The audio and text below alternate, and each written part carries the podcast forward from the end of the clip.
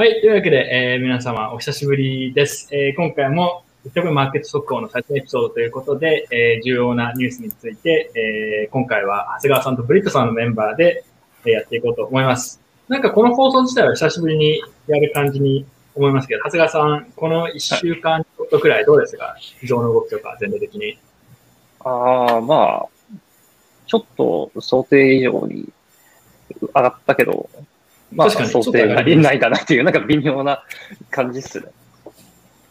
はい。まあ、確かに今日この後少し話していただくと思いますけど、ちょっと相場全体的には上がってきてるような気もするんですけど、同時にすごい上がってるわけでもないですし、なんか何とも言えないような状況なので、うん、まあどこら辺注目していけばいいのか、今後どういう展開が予想できるかみたいなのをちょっと長谷川さん中心に教えていただければなと思います。はい。あとは今日はビットブリットさんですね。あどうもよろしくお願いします。ビットブリットさんはこの1週間くらいはずっとなんかよくわからない、なんか鉄分みたいな謎のやつをずっとツイートしてたんで、な何のことか自分よく分かってないんですけど、なんか最近そのセカンドレイヤー系、まあ、まあ、実際ポリゴンってあれ、自分はセカンドレイヤーだとは思ってないんですけど、そういうのがなんか盛り上がってきてるという話も聞いてるので、ちょっと一部全体に特に重要になりそうなところについて、ブリットさんに、えー、そこら辺についても話をしてもらおうと思ってます。はい、ツイッターでなんかすごい騒いでましたよね。そうですね。あの、僕はあの、か界隈のハイナって自称しているので。ハイナ界隈のハイナ。なんか、美味しいところは何、何、見つけあればもう何でも入っていくと。何でも入ってきます。はい。さすがですね。はい。まあでも、えー、ちょっと、多分ちょっと面白い話もあるんじゃないかなっていう感じだったので、えー、後で聞いてみようと思います。はい、では、えー、いつも通り、まずはそしたら長谷川さんの、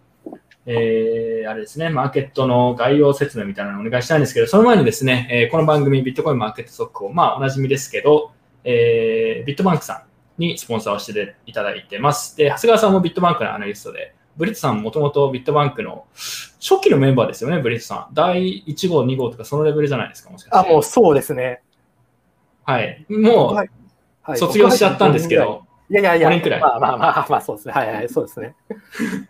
今はあの個人投資家みたいな形で活躍されてますけど、えー、ブレットさんも元ビットバンクのメンバーで、えー、板取引で、えーまあ、売買ができるっていうのが特徴です。あとはやっぱりセキュリティとかにすごいこだわってるメンバーみたいなのがいて、えーまあ、ジョナサンとかですね、過去に反省会にも来てくれている、えー、濃いメンバーが多いっていう感じの取引所です。えまあ、すでに使っている人も多いと思いますけど、興味がある人は、えー、動画の詳細にリンクも貼ってあるので、そこからぜひ登録をお願いします。はい。そのうちでもあれですよね、まあ、ジャッキーに今度来てもらおうかとか言ってましたけど、僕はあと広末さんに来てほしいんですよね。ああ、いいですね。あ、いいですか？広末さん来るとでも、れればプレッシャーになっちゃうじゃないですか、長谷川さん。なんかこう、社長な。全然大丈夫？あ、全然大丈夫。了解です。まあ、ブレッツさんも仲いいですからね。はい。そのうち広瀬さん召喚しましょう。ぜひ。いいですね。はい。頑張ってみます。広瀬さんも相場もともとすごい好きな人ですからね。こういう話結構好きなそうですね。もともとマーケット話せる人なんで。うんうんうん。結構あの、あの、会って話したりすると結構熱くなりますね。あ、本当ですか？個人的に。はい。はい。了解です。じゃあ、ちょっと待ってくださいね。えー、ちょっと今確認しますけど、今日はこれちゃんとうまく放送できてるかな？ちょっと不安ですけど。何か反応とかあればぜひ見てる人コメントで教えてください。えー、多分問題ないかな。見れてますよね。はい。じゃあ行きましょう。じゃあいつも通り、えー、長谷川さんの、えー、マーケット外観解説からお願いします。では、これですね。はいはい。えっ、ー、と、いつも通りビットコイン対円の1時間足ですね。えっ、ー、と、12日なんで、えっ、ー、と、週末からの値動きになってて、えっ、と、前回、あの、1時間足の200本移動平均線を挟み込んで方向感のない展開になってるって言ってたんですが、まあ、あの、今週は見ての通り、この200本移動平均線が上向いていまして、相場も、こう、もみ合いから上離れっていう形になってますね。えっ、と、まあ、マーケットを動かしたような主なニュースとしてはですね、えっ、ー、と、13日、あの、イーロン・マスクさんがですね、あの、テスラのビットコイン決済の条件っていうのを、あ再開するのの条件っていうのをツイートしてまして、あこれはあのマイニングのクリーンエナジーが50%になって、まあ、そういったクリーンエネルギー使うトレンドが継続していれば、あの、ビットコイン決済再開するっていうツイートをしたんですが、まあ、あの、これ、テスラがビットコイン買った水準ぐらいまで、ビットコイン相場が下がってきてから、あの、ツイートしてるからパンプなんじゃないかみたいな 感じで、ちょっとまた叩かれちゃってて、もうあの人何ツイートしても叩かれてて、ちょっともうかわいそうな感じになっちゃってるんですけど、まあ、あの、それもあって、ビットコイン400万円っていう節目の水準っていうのを上抜けて、あの、仕上げからは結構上値伸ばすからの感じになりまして、で、14日にはですね、あの、ポール・チューダー・ジョーンズっていう、あの、結構有名なヘッジファンドマネージャーの人が、あの、結構ビットコイン自分は好きなんだと。まあ、ビットコイン、うん、あの、単純だけど、こう、確かな、あの、変わらないものがあるんだみたいなことを、あの、言われていて、まあ、自分はそういうものに投資したいっていうので、またここで一段、あの、高くなりまして、1回450万円ぐらいまで行くんですが、まあ、その後ちょっと、節目の水準っていうので、戻り売りが入りまして、440万円周辺でこう揉み合って踊り場を形成していたんですね。で、15日ですね、あの、一回ここ上離れ試すんですけれども、このあたりでですね、あの、アメリカで民主党の議員が仮想通貨だったり、あの、中央銀行デジタル通貨に関する規制をこう考えるワーキンググループみたいなのを設立してるみたいな報道があったりとか、あと、ここは冷やして201移動平均線が走る水準に結構近づいてきてたっていうのもあって、あの、すかさず戻り売りっていうのが入って、また元の440万円のところに押し返されてしまいまして、で、昨日ですね、えっ、ー、と、これまた、またかよって感じなんですけど、あの、インドでまた規制の大幕みたいなのが出まして、で、あと、結構、欧州時間の朝だから、日本で言うと、夕方あたりからなんですけれども、ハッシュレートがですね、また結構、低下しだして、ビットコイン、あの、440万円を、あの、下抜けしたんですね。で、と、アメリカ時間ですね、昨日あの、結構重要なやつで FOMC っていう、アメリカでいう、その、金融政策決定会合っていうのがあるんですけど、まあ、それがあって、まあ結構これ、あの一見ネガな、ビットインにとってネガな材料ではあったんですけれども、まあ、結構市場は織り込んでいたっていうこともありまして、まあ、このあたりで一旦下げ止まって、結構無難に通過したなという感じだったんですが、うん、で、今朝方ですね、この FOMC の結果もそんなに安心して買っていいような感じではなかったんですけれども、ちょっと僕も要因まだつかめてないんですが、多分ポジションの入れ直しみたいな感じで上がってるのかなっていう感じで、ちょっと、あの、戻してきてるっていう形になっていますね。なるほど。この後、FOMC について少し、もう少し詳しく解説していただくって感じですかね。はい、なるほど。ストリートさん、ね、気になったニュースとかありますか？あ僕ですか、はい、あの、いや、僕、相場というよりも、あのポール・チューダー・ジョーンズってあるじゃないですか。ああ、そうですね。うん、もうイギリスの王家にチューダー、チューダー朝っていうのがあるんですよ。あ ありますね。関係関係あるのかなって、ちょっとめっちゃってなるほど。貴族なんじゃないか。そこは関係ないんじゃないですかね。関係ないですかね、この人。でも、ポール・チューダー・ジョーンズって詳しく知らなかったんで、ウィキペディアで調べましたよ、ちょっと前に。あ、前ですか？なんか、まあ、なんだか、貴族とかでは書いてないけど、なんか金持ちの家系で生まれてみたいな、そういう感じの人みたいですね、普通に。へえ、まあ、なるほど。でも別に王家とか中華朝とかは関係ないと思いますよ。あ、そうなんですね。イギリス人じゃない。イギリス人じゃない。いや、イギリス系なのかもしれない。ちょっとそこはわかんないですね。すみません、全然関係なくて。このちなみにポール・チューダー・ジョーンズのビットコインが好きだ的な発言はもう全然知らなかったし、もうこれはもう興味もないと。いやいや、あの、え、あの、ツイッター見てて、見見はしますけど、僕は僕は見ました、見ました。有名人があのビットコインが好きだから、そうの僕はどうでもいいと思ったので、イーロン・マスクもそうですけど、はい。確かに、イーロン・マスクも、まあ、ある意味では似たようなカテゴリーで、まあ、何言っても叩かれちゃうっていう ふうに長谷川さん言ってましたけど、最近でも相場もあんまり反応しなくなりましたからね、前に。前と比べると。みんなそろそろなんか飽きてきたというか、結構無視、無視というか、自分も全然イーロン・マスク何言ってるかとか見てないですし、なんか何をやりたいか、なんか注目されたいだけなのかよくわからないですけど、ちょっとよくわかんないし、どうでもいいかなと個人的にはちょっと思ってますね。うん、ちなみに、BTC 決済の条件が何でしたっけ？えっと、50%以上が自然エネルギーとかを使っている、再生可能エネルギーを使っている。再生可能エネルギー50%で、まあそういったトレンドが続けばっていう話で。うん、ただなんか面白かったのが、今、中国ってマイニング締め出してるじゃないですか。はい。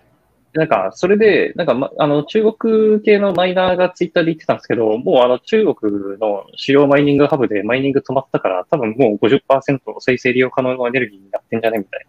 なことも指摘されてて、あれなんかこれ思ったより早く再開すんじゃねみたいな。まあ、あの、マスクさんの言ってることを信じるかはちょっとね、あれですけどね。そうですね。なんか自分もこれ、イーロン・マスクが何をしたいのか、まあ本当、ちょっと妄想の域を出ないんですけど、考えられることの一つとして、まあ、本人はビットコイン本人も持ってるって発言してて、別にそんな嫌いとかはないと思うんですよね。ただなんかその、周りにごちゃごちゃ言われたのもあって、じゃあもう再生可能エネルギーを使ってるというところをある意味もっとアピールしろみたいな感じなのかなと。逆にこういうことをすると、ビットコインの界隈も、いや、これだけクリーンなんだぞと、これだけグリーンなエネルギーを使ってるんだっていう、まあちょっとアピールをせざるを得なくなるので、まあちょっと考えすぎかもしれないですけど、もしかしたらそういうなんか思惑もあるのかなと。結局これで雨降って地固まるじゃないですけど、結果として、あ、じゃあビットコインって50%以上自然エネルギーでやってるんだっていう認識がもしかしたらちょっと広まるかもしれないですしね。テスラがこういうことを言うことで、テスラがそれでまたビットコイン支払い再開したら、絶対それニュースになるじゃないですか。ビットコイン50%以上クリーンエネルギーらしいみたいな。まあ、それを世間が、あの、まあ、信じるかどうか、信じるかというか、それそれで納得するかどうか知らないですけど、まあ、そういう効果もあるかもなっていうのは思いましたね。あとは、ポルチューダゾーン自分はブリットさんはどうでもいいって言ってましたけど、まあ、結論としてはそうなんですけど、ただ彼の発言結構面白いなと思いましたけどね。うん。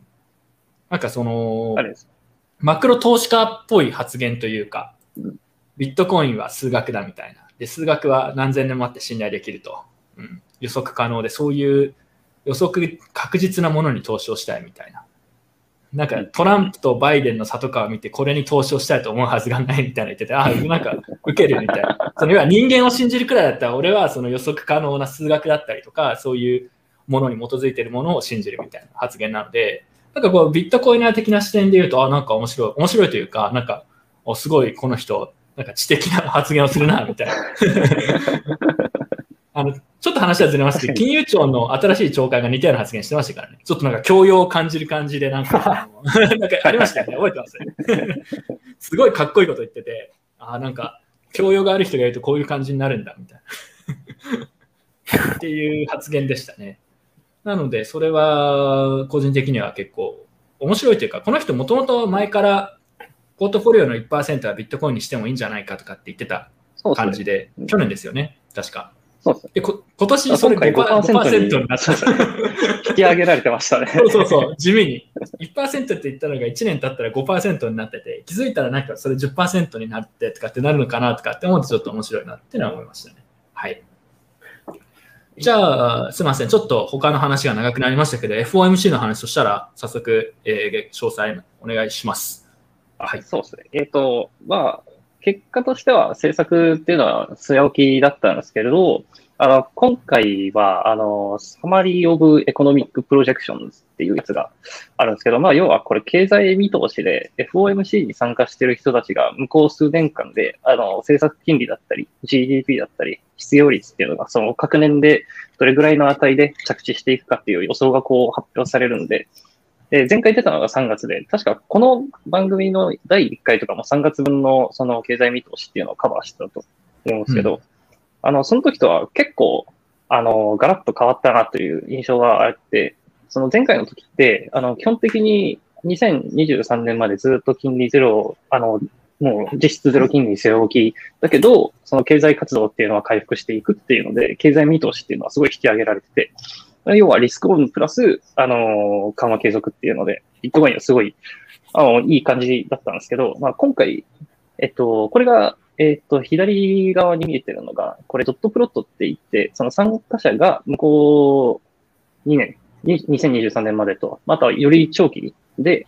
あの、政策金利どれぐらいに予想してるかっていうのの中央値で、で、これが今回出てきたやつなんですけど、まあ、前回ずっと中央値っていうのはその0.125%だったんですね、2023年まで。ただ今回ですね、あの、2023年の予想の中央値っていうのが0.625%って、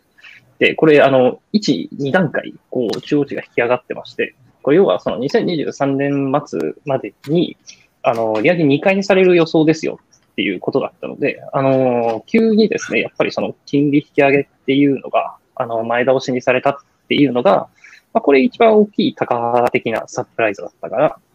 ていうふうに思ってます。で、まあ、あとはですね、と、ちょっと、その、経済見通しっていうのを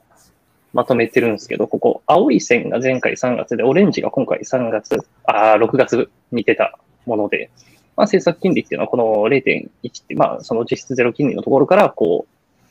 う、2023年の予想が上がっていってるっていう感じで、あともう一個面白そうだなと思ったのが、あの、これ PCE ですね。これ左下のやつ。これ3月の時は、これ今年の末が2.2%、で、来年末が2%、で、2023年末が2.1%っていう予想だったんですけど、これがこう結構一気に 上がってたんですね、今年末のやつが。でこれがな、なんで面白いなって思ったかっていうと、あの、FRB の人たちって、こうずっとインフレ一時的ですって、こう言ってきてたんで、僕は、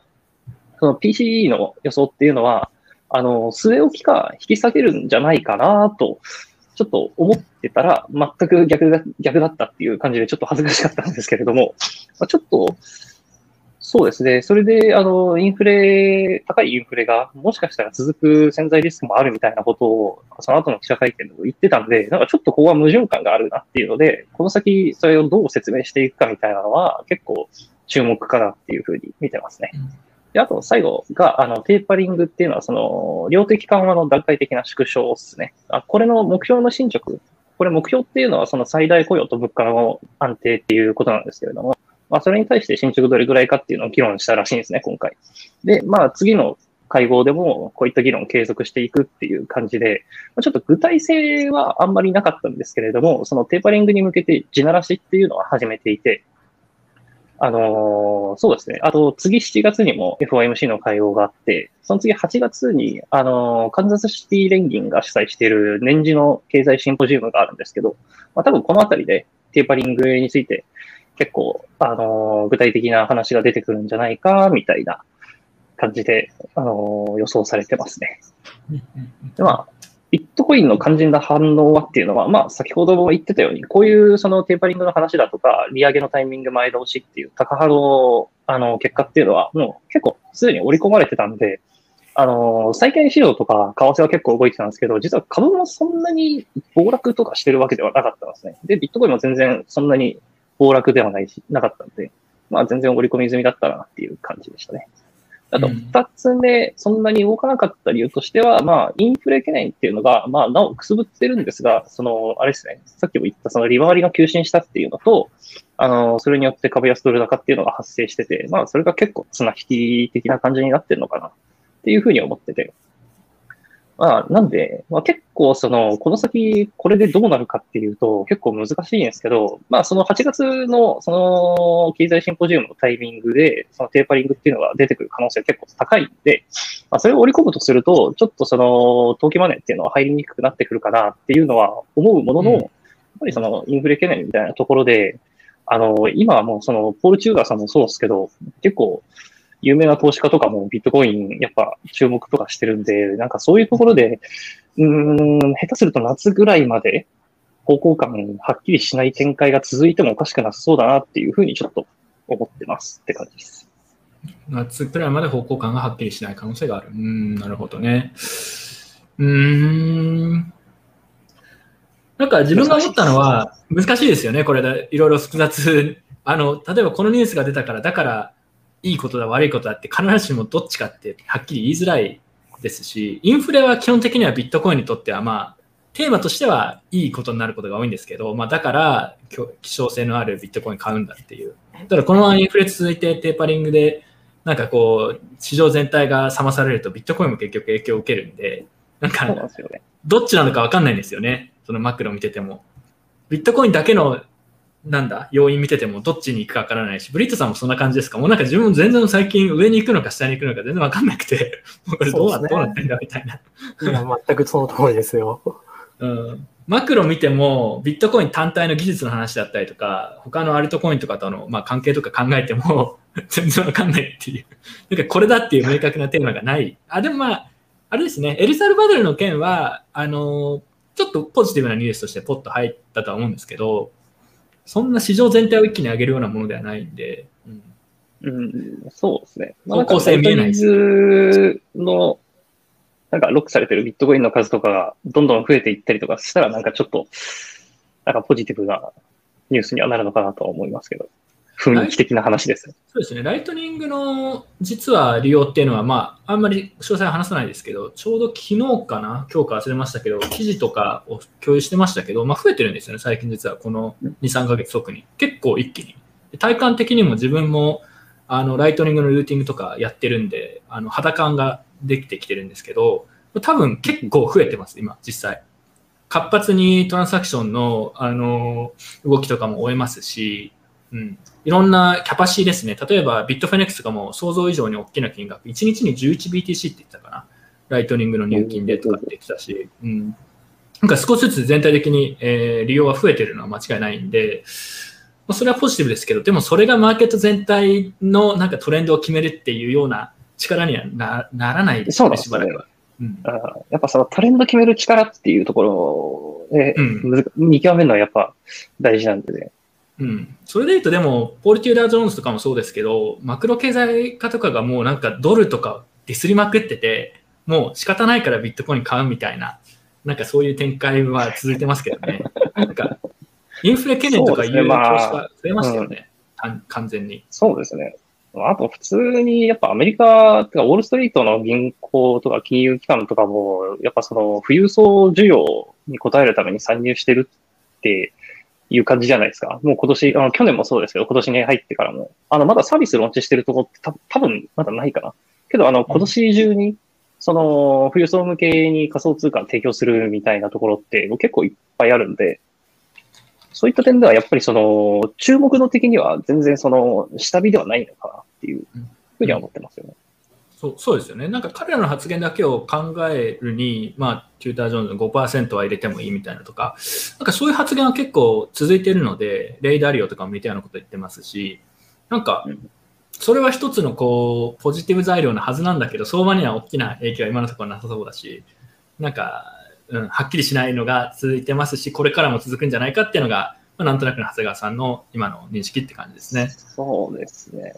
ううんあとはハッシュレートですかね。ハッシュレート。あのあれがー安定、ハッシュレート安定しないとやっぱ価格も安定して上昇していかないんで、うん、うん、うん。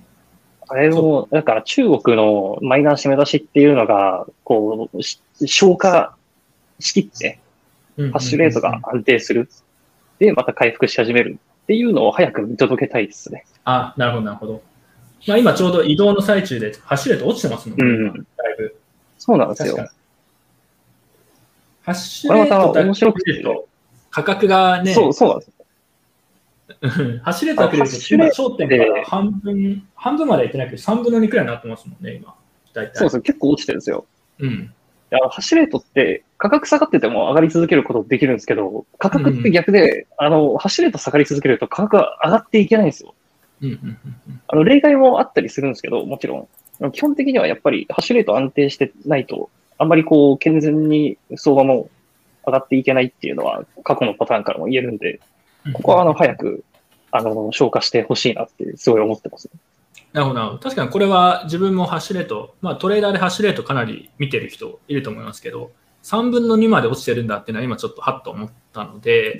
まあやっぱ中国からの引っ越しが終わらないとハッシュレート安定して上がっていかないと思うので、まあでも半年から1年くらいかかるっていう予想をしているマイニング業者の人が言ってましたね、海外の人が確か。うんそんなすぐにパッと行くものじゃないって。うん。うん1年、一年とは言ってないかな。まあ来年の Q1 くらいには完了するんじゃないかみたいな話をした記憶があります、確か。うん。だからやっぱりちょっと時間はかかるって感じでしょうね。はい。わかりました。じゃあ、えー一旦これで、えー画面共有は終わりにして、そしたらここから先はちょっとビットコインの、まあ、マクロの話を今日ちょっと中心に長谷川さんにお願いしましたけど、ちょっと軽いネタも含めて話をしていこうと思います。じゃあ、まずブリットさんの、あ、その前にあれですね、ジャッキーですね。皆さん。皆さんお待ちかねのジャッキーの、えー広告を流してから、えーそれぞれ個別のちょっとテーマについて話をしていこうと思います。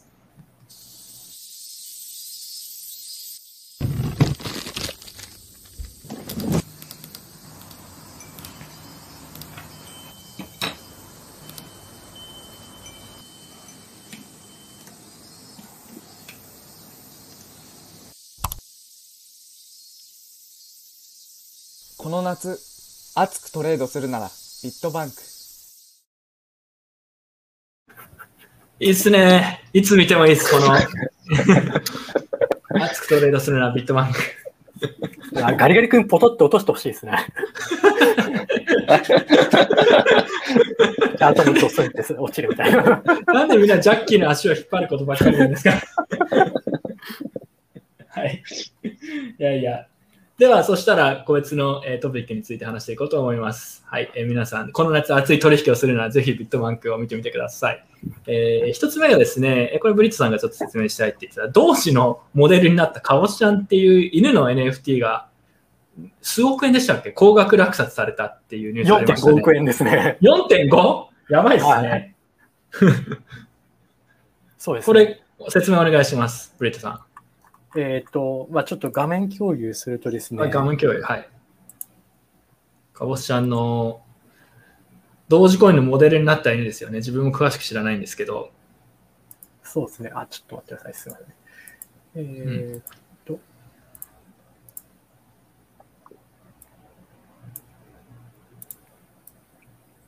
ちなみにジャッキーと話しましたか？長谷川さん、最近。なんか、我々のこの番組についてどう思ってるかっていうのをちょっと知りたい。いろいろ言われて番る。組についてはまだ話してないです。あ、本当ですか。後で聞いといてください。ただ出てほしいですね。そうですね。なんか次回からその次くらいにジャッキーに出てほしいなと思ってます。ブリットさんいけますか？はい。はい。え今画面映ってます？今これ映ってます。はい。共有できてますかね。はい。で、まあ、あの、カボスちゃんっていう、あの、同時コインの、あの、なんだろうな、マスコットになってる、いあの、柴犬の飼い主の方がですね、この、あの、しあの、な有名な、あの、一枚の写真ですね、あの、カボスちゃんの写った、あの、柴犬を NFT にするってことで出したんですよね。これ、飼い主が直接やったんでしたっけ？いや、なんか、あの、いや、さすがにその無理なので、誰かがやったみたいですね。手伝って。うん手伝って。で、えーこれが、あの、4.5億円の、ね、と NFT で。これど、元祖同時コインの写真ですよね。そうですね。まあ、非常に可愛いですよね、カボスちゃん。可愛いですけど。で、まあ、この収益は、あの、寄付されるということで、ほとんど、へなんか7箇所ぐらい、あの、予定されてるという感じですね。ーでも、寄付でやっても4.5億集まるって相当すごいけどね。そうですね。まあ、すなるほど。いいんじゃないですかね。で、で、これあの、まあ、あの、ツイッター見てると、あの、理解できないとかって、あの、おっしゃられる方とかいるんですけども、まあ、僕も同じように、なんでこれで4.5億円になるんだって話、ロロジカル、ロジック考えるとそうなんですけど、わかるんですけど、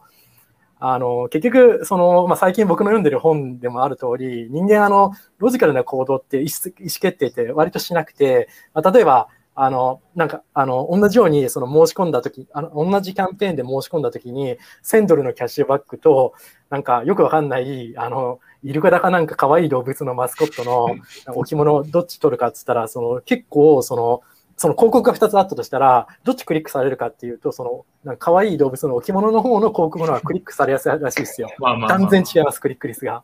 まあまあまあ。なんとなくわかりますよ。というわけでですね、もうあの、ロジックの世界じゃないんですよね、その、そう、感覚的に可愛いので、まあ、とにかく欲しいと、皆さん。あ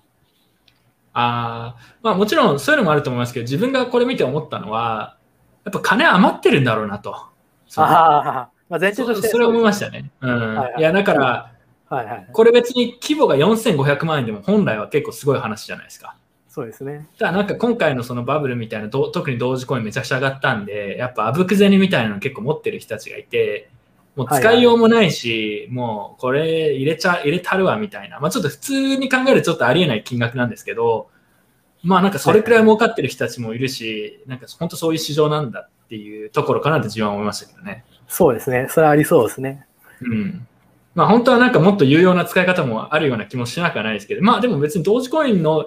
あのチャリティーで4.5億やるんだったら4.5億自分のためにね、合流するより自分はある意味いい気がしますけど。そうそうそう。ご合流ないしは、あの、合流せずに、その、寝かしとくだったら、全然世の中のためにならないので。そうですね。だからはい金余り現象の一つなのと、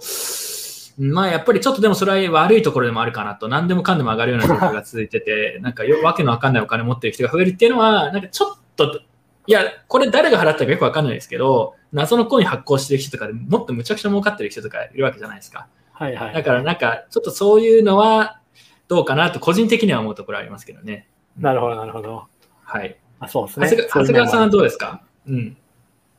や僕はあの、隠れ同時コイナーなんで、あの、すごい嬉しかったです。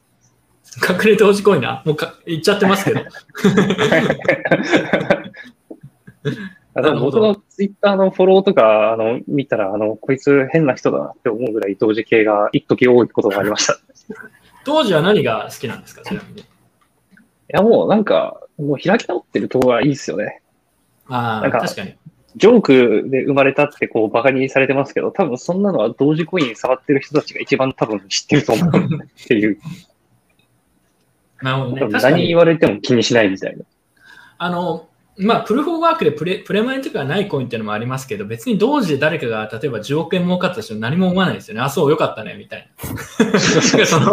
なんか、なんか素直には受けるみたいな、素直に応援できるみたいなところありますよね。だから、同時の NFT も同じような雰囲気感じですね。なんか受けるみたいな。4.5億もすごいみたいな。うん、これが他のコインでなんかゴリゴリ運営がたくさん持ってるとか、プレマインしてるとか、ちょっと話は違うんですけど、うん、同時コインはなんかやってる、なんだろう、開発者ももはやいないし、ユーザーもギャグだと分かってみんなやって勝手に盛り上がってるだけなんで、まあ、それはそれで確かに。日本だとモナコインもあるし、そんな感じですよね。空気的には。うん。そうですね。だからなんか結構フル株っすよね、同時って。2013年からありますけど。結構フル顔ですね。うん。はい。あの、今のそのオリジナルの開発者ももういないですけど、あの人たちも、あれなんですよ、最初その独占してマイニングできるかと思ったら、同時が急に人気出すぎて、あ全然独占してマイニングできなかったらしいんですよ。あーミーム、ミームの力はすごいんですよ。確かに、ミーム投資がね、この去年くらいから流行ってますからね。な結構舐められない規模になってますよね、ミーム投資。それの先、ミーム投資の先駆けっすよ、同時コイン。確かに。まあ、そのカボスちゃん、それをある意味始めたカボスちゃんの NFT に4.5億ついても、我々的な感覚からすると別にそんな驚かないというか、うん。なんか、あまあ、正当、正当な、なんかそんなもんかなって感じは確かにしますね。うん、これ、例えば450万円だったら、いや、ありえないでしょって逆に。なんか逆になります。ももっともっとこれ入れないと、4500万って言われると、まあまあまあまあ、ちょっと少ないかなくらいで、4.5億って言われると、なんか案外妥当なのかもしれないですね。うんそうですね。だって同時コインの規模が半端ないことになってますもんね。そうそう。それを考えると、それを始めた犬に対するお布施というのは、まあなんか、そんなもんかって感じですね。はい。だって一時期なんか日本の有名企業を抜いてましたからね、同時の。なんか違う。あ あれ超受けたんですけど。はあ、ありい。ましたね。だから別に NFT でね、同時 NFT4.5 億っていうのは、この会話では割と、なまあ、よくあることというか、なまあ、なんか納得感が、よくわからない納得感があるのはちょっと怖いですね。はい、では、次行きましょう。えー次がですね、えこっちの方が少しちょっと真面目な話もある。ということで、これはブリッツさんが騒いでたやつですね。えっと、ポリゴンっていう、まあ、イーサリアムの、彼らはセカンドレイヤー系って言ってるんですけど、僕はこれセカンドレイヤーだとは認識してないんですけど、まあ、ただそれが少し前から、えー価格的にも盛り上がっていて、で、なんかその上のプロジェクトでいろいろゴダゴダがあったみたいなんですけど、僕も把握してないので、これからブリッツさんに説明してもらいますけど、まあ、これも含めて、なんか second layer 系のプロジェクトに最近注目が集まってるよねってことで、ちょっとそれの全体のトレンドということで、えー解説してもらいたいなと思ってます。ブリットさん、これ何をされてたんですか？はい、えっ、と、まあ、また画面共有します。はい。えーここれ、ん今映ってますかね？これです。はい。アイロン、アイロン、アイロン、アイロン、アイロンアイアンファイナンス。アイアンファイナンス。はい。これです。えーこれどういうのかっていうと、あのーあれです。えーっとですね、アイロンっていうですね、ステーブルコインがあるんですけども、あの、こいつがですね、あの、発行するときに、その USDC と、このチタンっていう、なんかこのアイロンファイナンスの独自トークンみたいなのがあるんですけど、これの2つを混ぜて、えーこのステーブルコインを混ぜて担保としてステーブルコインをあの発行するっていう感じなんですよね。うん。で、その際に、その今のアイロンの価格が1ドルよりも下回ってたら、えっ、と、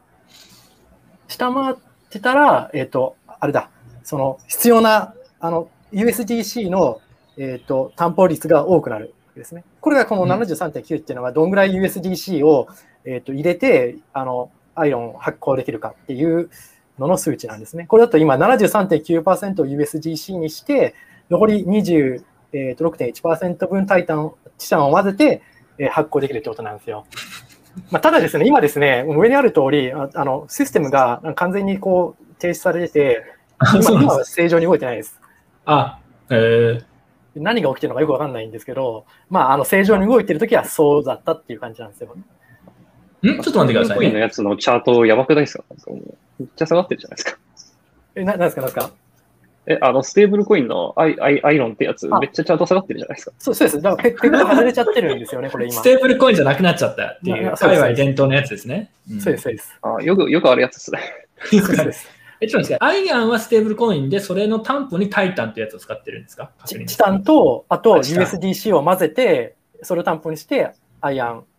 を出す。で、USDC を入れる率は、なんか、市場の様子によって変わるみたいな。そうです。あの、今のアイアンの価格が1ドルより上回ってるか下回ってるかで変わってくる。ああ、そういうことですね。あーじゃあ、下回ったら USDC もたくさん入れようみたいな。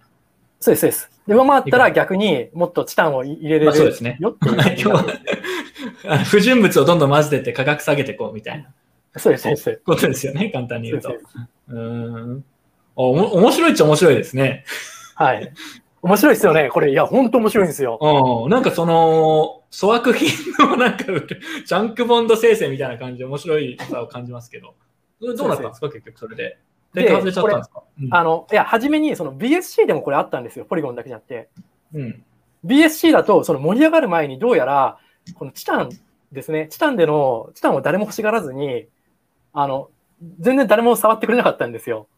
まあそうですね。チタンに何の価値もなかったら、まあ、その、は始められないですからね、このゲーム。そうです。不 不発だったみたいで、どうなるかっていうと、もう当然、あの、誰もチタン混ぜ物としても入れてくれないので、誰もチタン持たないので、うん。だからターゲットコラテラルレシオも100%ぐらいに張り付くので、当然、うんアイオンアイオンの値段も1ドルになったままだったんですよ。うんうんうんでそのまま誰もいじくらずに、もうほぼほぼ死んだプロジェクトみたいになっちゃったんですよ、BSC 上でこれは。はいはいはいはい。だから、あの、アイアンも1ドルも維持してできて、あの、ハッピーエンドみたいな、プロジェクト失敗してハッピーエンドみたいな感じを迎えたんですよ。うん。で、これ今、じゃあ、翻ってこのポリゴン上どうだかというと、あの、まあ、他に多分コンテンツがないとかっていう理由もあると思うんですけど、めちゃくちゃ盛り上がったんですよ。盛り上がっているんですよ。なるほど。で、そのおかげで、どんどんどんどんチタンの値段が上がって、あの、今、これ、もうほほぼほぼゼロ、ゼロドルなんですけども、60ドルぐらいまで上がったんですよね、チタンの値段が。で、そこで、これ、あの、まあ、その、なんですかね、適当なこと言うと怒れ怒られそうなんですけど、まあ、これ僕のか考察なんですけども、あのとにかく、そのチタンの値段が上がって、そうすると、アイアンの値段も上がれる、上がるんですよ。うん。ああ、ちょっと上に行くんですよ。なぜかというと、その、チタンの値段が上がると、あの、イールドファーミングの、あの、美味しさが増すので、でみんなアイアン欲しくて、欲し、あの、持ってイールドファーミングやろうってなるので、アイアンの値段もどんどん上がるんですね。ん？アイアンをイールドファーミングしてするとチタンを得られるんですか？そうです、そうです。ああ、そういうことですね。理解しました。そううん、なので、アイアンみんな欲しがって、どんどん値段も上がっちゃうんですよ。チタンの、ね、値段そうですね。イールドファーーミングのあの農具っていうんですか？そうそうそう用に買うってことですね。リリースも上がって。でそうなると、えっ、と、チタン、アイアンの値段が上がるので、どんどんどんどんこのターゲットコラテラルレシオっていうのは必要な、あの、うん。担保率、USDC の必要な率なんですけど、それも下がるんですよ、どんどんどんどん。うん。でも、チタンって、まあ言っちゃなんですけど、あの、あんまその実図がないあれで、これが値段が上がって、さらにたあの担保率も下げたら、もう聞いただけでちょっとやばそうだなってなるじゃないですか。うん。そう、あの、弾け、あの、これバブルが弾けて、弾けるチタンの値段が一気に急コア直下、あの、なんか急転直下で落ちちゃったら、コラテラル、その担保率が、その下がりきったまま、チタンの価値が下がって、担保ですしちゃうじゃないですか、一瞬で。はいはいはい。うんでまさにそれが起きたんですよ。もう多分これもうチタンでカバーできないんですよね、このあの残りの25%近く分を。もうみんなチタン信じなくなっちゃったってことですよね。そうです、そうです。チタン0ドルに張り付いたままになっちゃったえら。チタンゼロドル？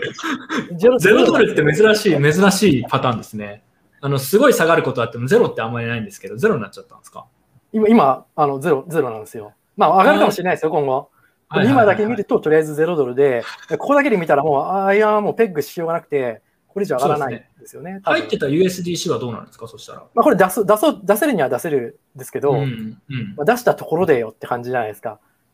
だからアービトラージはしようがあるかもしれないです。このれ0.7、うんな実このはいはいはい74.7%っていうのが、あの担保としてあるはずなので、USDC の。うん。だから、その0.70なので0.0 0.04分のアービトラージを狙えるかもしれないいうのはありますね。ブリッツはもうこれもういじってたのは、アイアン使ってイールドファーミングしてたんですか？いや、それを初めにやってて、で、で僕それに気づいたんですよ。これ、あの、どんどん、あの、担保率はあの下がっていくけど、チタンが一瞬でこれ、あのゴミになっちゃったら、あ、これ、ペグ外れるなって思ってて、だから結構早い時期にアイロン、アイロンの、あの、ビールファイングやめたんですよ。ああ。結構早い時期が3日前ですね。3日前に。いで、ペック外れちゃったのが昨日とかですか？や、今朝ですね。あ、今朝、はいあそんなホットな話題でしたっけ、これ？そうです、そうです。あ、そうなんですか。そうです。じゃあ、これでちなみに何日間くらい持ったんですか、このブームみたいなのは？1週間とか？いや、もっとですよ。あの、1ヶ月以上持ってますよ。やってたんですよ。どうやら。あ僕は1ヶ月もやってないですけど、1ヶ月前ぐらいからあるんですよ、これ。なるほど、なるほど。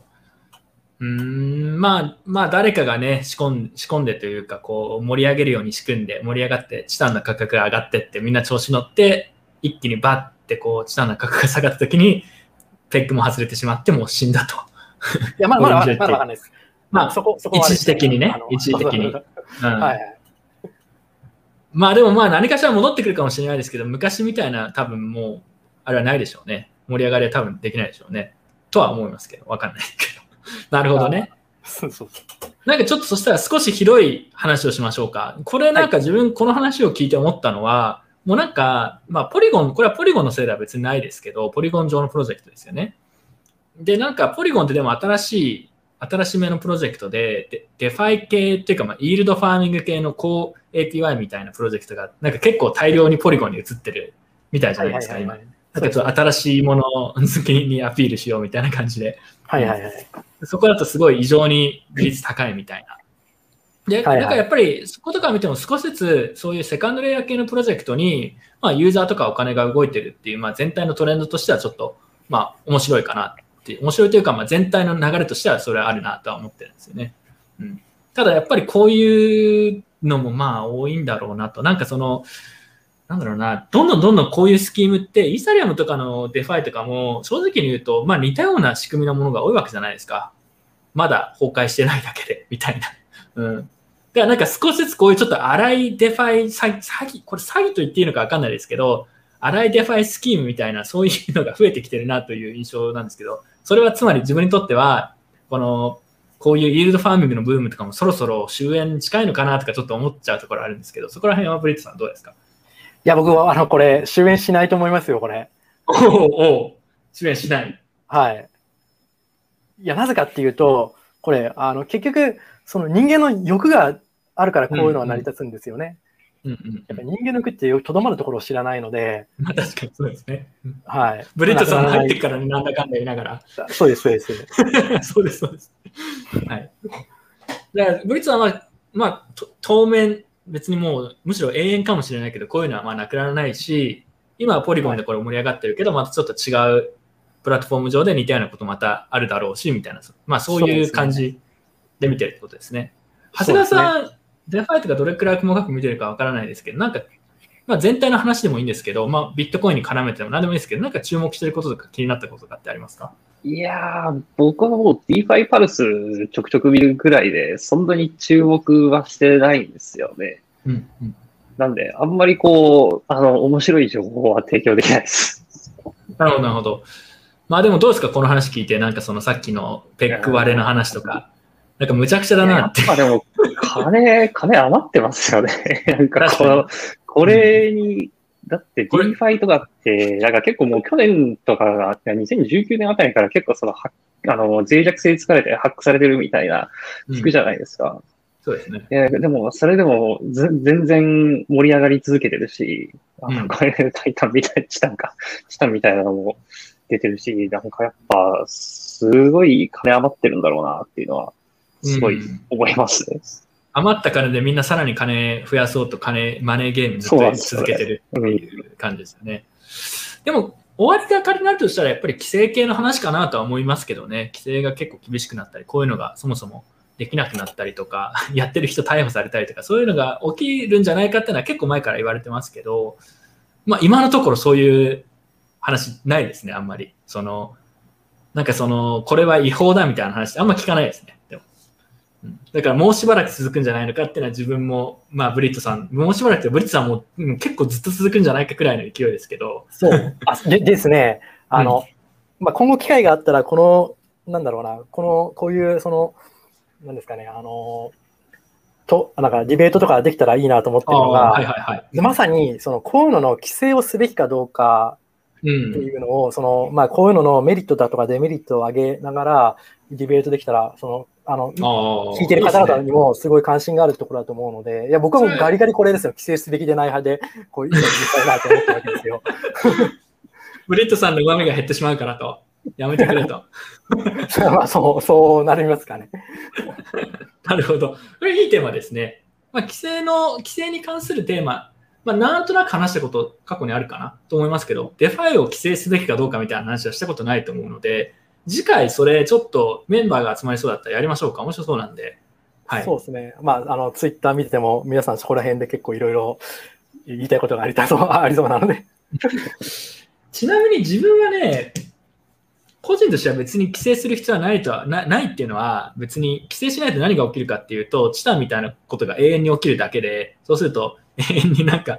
得する人もいれば損する人もいるだけなんですけど、別に自分それに参加してないし、別に何でもいいんですけど、まあでもそのうち規制されると思ってますね。あの個人の意見はともかくとして。っていう感じで僕は見てます。まあでもそこら辺の話面白いかもしれないんで、えーちょっと、えー議論できればなと思います。そしたら。はい。というわけで、えー今回はここまでにします。次回、まあ今回は主にマクロ系の話が中心でしたけど、次回はまたなんかこう、おなんかまあそろそろ動きあってもおかしくないなとなんとなく予感なんですけど、思ってて、何かあったらまた、えービットコインマーケット速報の方で、えー特にビットコイン周りの話を中心にやっていこうと思います。というわけで、えー今回はここまでです。ブリットさん、菅さんありがとうございました。はい、また次回よろしくお願いします。はい。ありがとうございます。